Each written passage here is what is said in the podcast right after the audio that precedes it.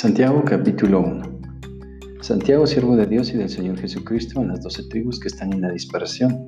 Salud. Hermanos míos, tened por sumo gozo cuando os halléis en diversas pruebas, sabiendo que la prueba de vuestra fe produce paciencia. Mas tenga la paciencia su obra completa, para que seáis perfectos y cabales, sin que os falte cosa alguna. Y si alguno de vosotros tiene falta de sabiduría, pídala a Dios el cual da a todos abundantemente y sin reproche, y le será dada. Pero pida con fe, no dudando nada, porque el que duda es semejante a la onda del mar, que es arrastrada por el viento y echada de una parte a otra. No piense, pues, quien tal haga, que recibirá cosa alguna del Señor. El hombre de doble ánimo es inconstante en todos sus caminos. El hermano, que es de humilde condición, gloríese en su exaltación, pero el que es rico en su humillación, porque él pasará como la flor de la hierba, porque cuando sale el sol con calor abrasador, la hierba se seca, su flor se cae y perece su hermosa apariencia. Así también se marchitará el rico en todas sus empresas. Bienaventurado el varón que soporta la tentación, porque cuando haya resistido la prueba, recibirá la corona de vida que Dios ha prometido a los que le aman. Cuando alguno es tentado, no diga que es tentado de parte de Dios, porque Dios no puede ser tentado por el mal, ni Él tienta a nadie, sino que cada uno es tentado cuando de su propia concupiscencia es atraído y seducido. Entonces la concupiscencia, después que ha concebido, da a luz el pecado, y el pecado, siendo consumado, da a luz la muerte. Amados hermanos míos, no erréis. Toda buena dádiva y todo don perfecto desciende de lo alto el Padre de las luces, en el cual no hay mudanza ni sombra de variación. Él, de su voluntad, nos hizo nacer por la palabra de verdad, para que seamos primicias de sus criaturas. Por esto, mis amados hermanos, todo hombre sea pronto para oír, tardo para hablar, tardo para irarse, porque la ira del hombre no obra la justicia de Dios. Por lo cual, desechando toda inmundicia y abundancia de malicia, recibid con mansedumbre la palabra implantada la cual puede salvar a vuestras almas. Pero sed hacedores de la palabra y no tan solamente oidores, engañándoos a vosotros mismos.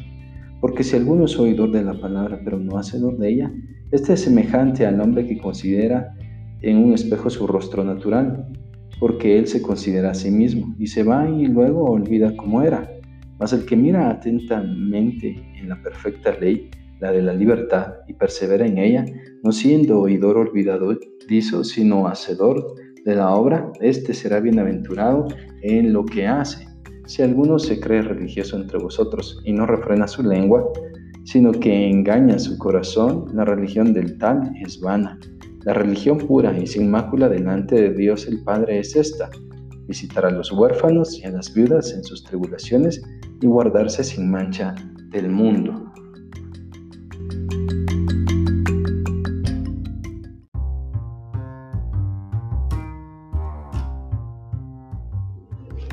Santiago capítulo 2 Hermanos míos, que vuestra fe en nuestro glorioso Señor Jesucristo sea sin acepción de personas, porque si en vuestra congregación entra un hombre con anillo de oro y con ropa espléndida, y también entra un pobre con vestido andrajoso, y miráis con agrado al que trae la ropa espléndida y le decís, siéntate tú aquí en buen lugar, y decís al pobre, estate tú ahí en pie, o siéntate aquí bajo mi estrado, ¿No hacéis distinción entre vosotros mismos y venís a ser jueces con malos pensamientos?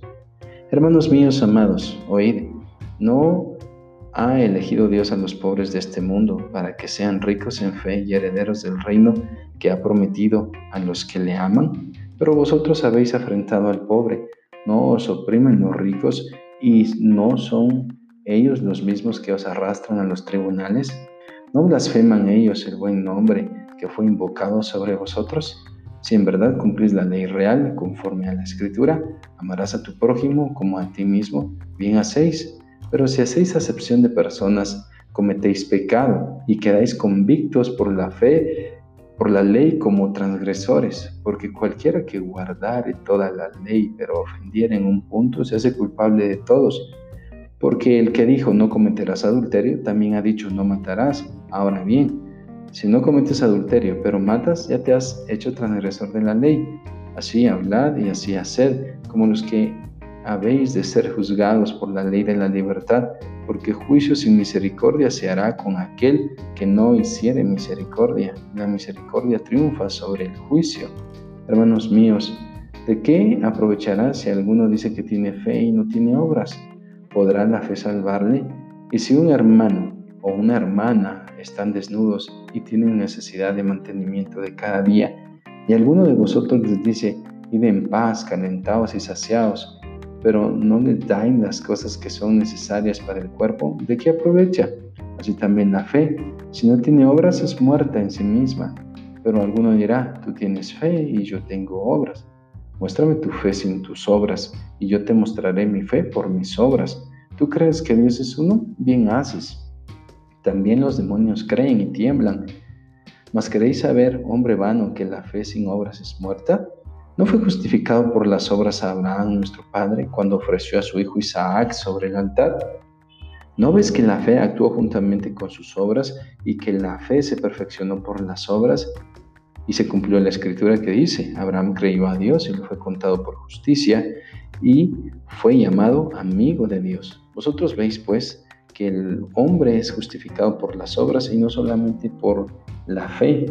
Asimismo, también Rahab la ramera no fue justificada por obras cuando recibió a los mensajeros y los envió por otro camino. Porque como el cuerpo sin espíritu está muerto, así también la fe sin obras está muerta.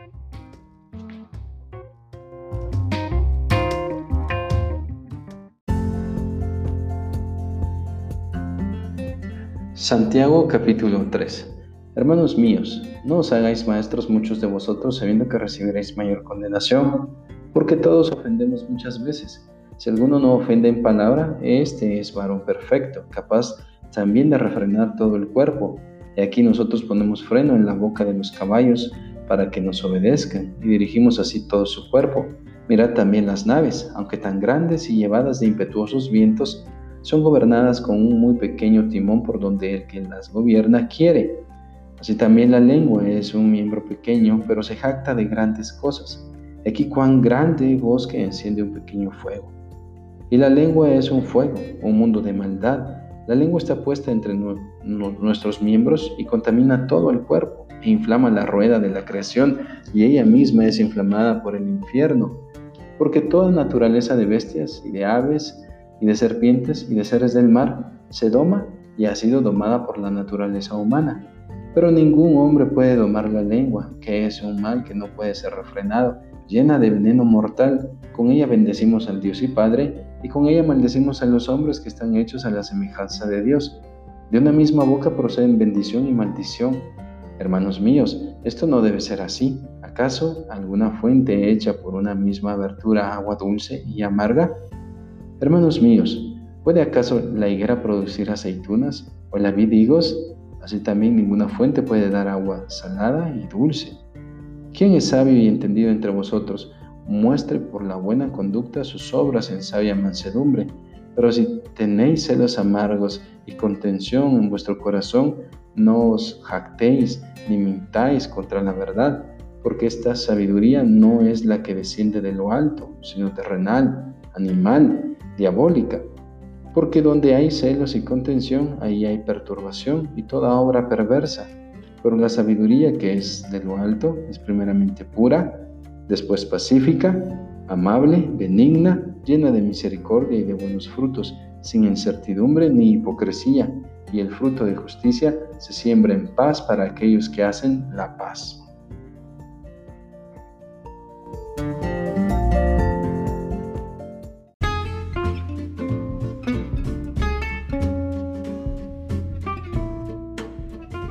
Santiago capítulo 4.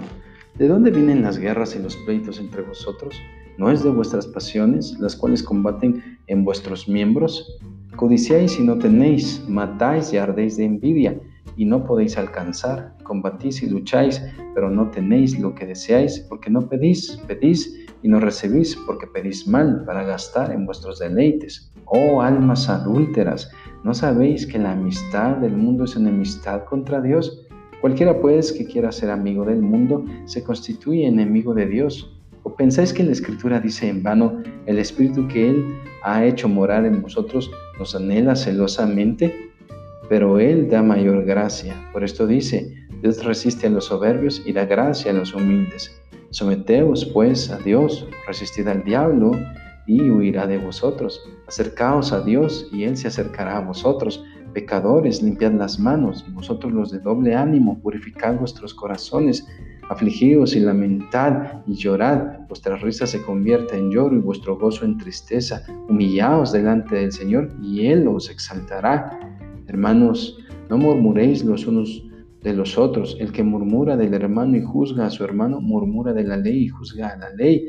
Pero si tú juzgas a la ley, no eres hacedor de la ley, sino juez. Uno solo es el dador de la ley que puede salvar y perder. Pero tú, ¿quién eres para que juzgues a otro?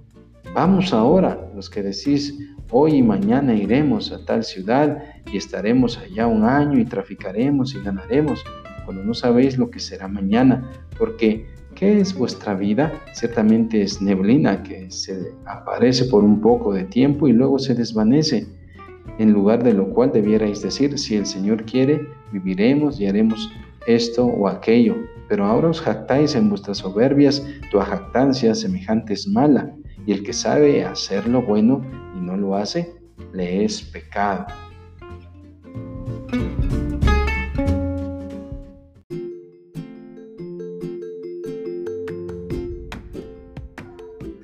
Santiago capítulo 5. Vamos ahora, ricos, llorad y aullad por las miserias que os vendrán Vuestras riquezas están podridas y vuestras ropas están comidas de polilla. Vuestro oro y plata están enmohecidos, y su moho testificará contra vosotros y devorará del todo vuestras carnes como fuego. Habéis acumulado tesoros para los días postreros. He aquí, clama el jornal de los obreros que han cosechado vuestras tierras, el cual por engaño no les ha sido pagado por vosotros, y los clamores de los que habían cegado han entrado en los oídos del Señor de los ejércitos habéis vivido en deleite sobre la tierra y sido disolutos. Habéis engordado vuestros corazones como en el día de matanza. Habéis condenado y dado muerte al justo y él no os hace resistencia. Por tanto, hermanos, tened paciencia hasta la venida del Señor. Mirad como el labrador espera el precioso fruto de la tierra, aguardando con paciencia hasta que reciba la lluvia temprana y tardía. Tened también vosotros paciencia y afirmad vuestros corazones, porque la venida del Señor se acerca. Hermanos, no os quejéis unos contra otros para que no seáis condenados. Aquí el juez está delante de la puerta. Hermanos míos, tomad como ejemplo de aflicción y de paciencia a los profetas que hablaron en nombre del Señor. Y aquí tenemos por bienaventurados a los que sufren. Habéis oído de la paciencia de Job y habéis visto el fin del Señor, que el Señor es muy misericordioso y compasivo, pero sobre todo, hermanos míos, no juréis ni por el cielo, ni por la tierra, ni por ningún otro juramento, sino que vuestro sí sea sí y vuestro no sea no, para que no caigáis en condenación. ¿Está alguno entre vosotros afligido? Haga oración.